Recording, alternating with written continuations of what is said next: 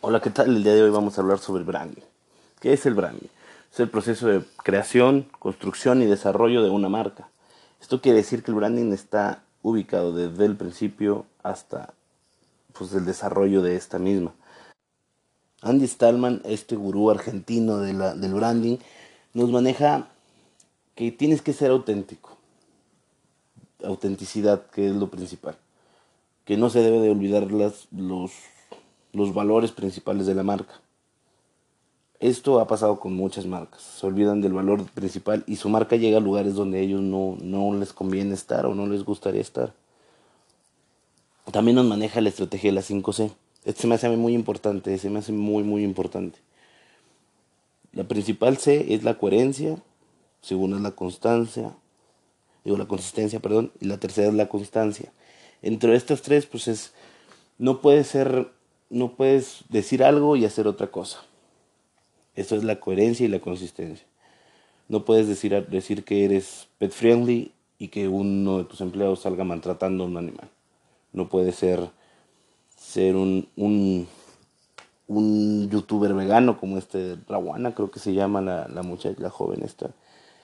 Y, y salir comiendo pescado. Eso es una, un problema. De hecho, no puedes mentirle hacia la, a la a tu audiencia, van a generar, te va a generar más problemas de lo que, de los que tendrías si no hubieras empezado con esta cuestión de la, de la falta de coherencia. La otra es la confianza. Si nadie confía en ti, no, nadie te va a consumir. Nadie, nadie te va a consumir. Más ahorita en este, en este tiempo de lo digital, este, las mentiras se descubren muy rápido. No puedes, no puedes generar, no puedes engañar a las personas. Entonces necesitas tener, generar confianza en, tu, en tu marca y en tu, y en tu empresa. Otro es contenido de valor. ¿Qué me referimos con contenido de valor?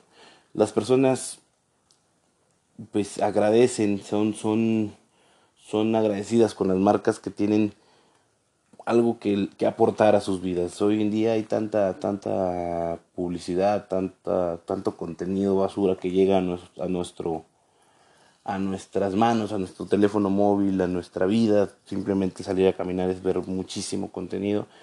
Y eh, el, el, contenido de valor es muy bien premiado, el contenido que ayuda, que hace que vean nuestra marca es muy bien premiado, muy buen, muy buen premiado, muy bien premiado, perdón. Ay, disculpen la trabadera. Este, es, es, es, de, es de vital importancia tener un, un buen contenido. Si tú le ayudas a los demás, eres tienes ese, esa ventaja competitiva que hace que te consuman, que te vean, que te posiciones en la mente del consumidor en este caso.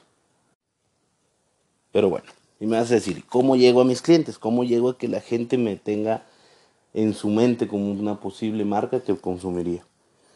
Pues bueno, primero hay que tomar en cuenta que no todos los medios son para todas las personas, como ya lo habíamos mencionado anteriormente en, en, las cuestiones de las generaciones. Hay, existen nichos de mercado sobre las marcas y estos dichos nichos consumen ciertas cosas y consumen cierto contenido. En el caso de, de, de lo digital, podría parecer que es lo, lo, más coherente hacer todo digital, pero hay marcas que no, no lo requieren y hay nichos de mercado que no lo requieren. Hay, hay ciertos productos que no van directamente hacia lo digital, que no tendrían por qué aparecer en, en, medios digitales. Volvemos al caso de, de, las del pegamento para dentaduras, no tendría por qué aparecer ahí. Y eso, pues imagínate, tú estás, tú es tú un joven, empieza a salir de medicamento, digo, pegamento para dentaduras, pues va a afectar. En sí muchas marcas pierden seguidores, dejan de seguirse porque salen pues una cantidad excesiva de anuncios entonces las personas prefieren no, no, no estarlos viendo y quitan eso. Ahora, si te salen cosas que tú ni siquiera en el mundo días para comprar, pues te afectaría. A mi punto de vista, tienes que tener bien, bien, bien definido cuál es tu, tu nicho de mercado, quiénes son tu, quién es tu target. Y ya, ya teniendo eso, hay que generar pues contenido de valor que les llegue a ellos. El contenido que, llegue a tu tribu, a tu nicho de mercado. Dígase, si vas a venderle a jóvenes, pues bueno, lo digital a lo mejor sería lo más, lo más coherente.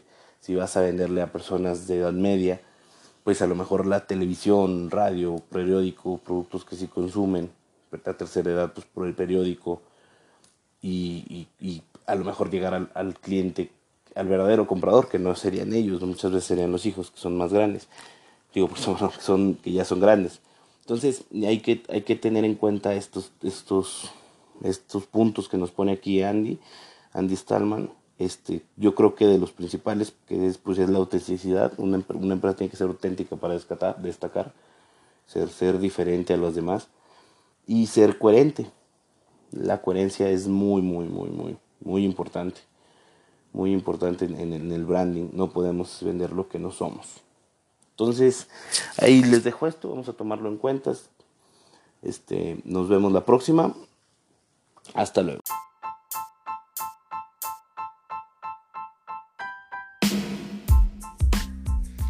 Hola, ¿qué tal? Mi nombre es Brian Curiel y soy un apasionado del marketing. Bienvenidos a Why Not.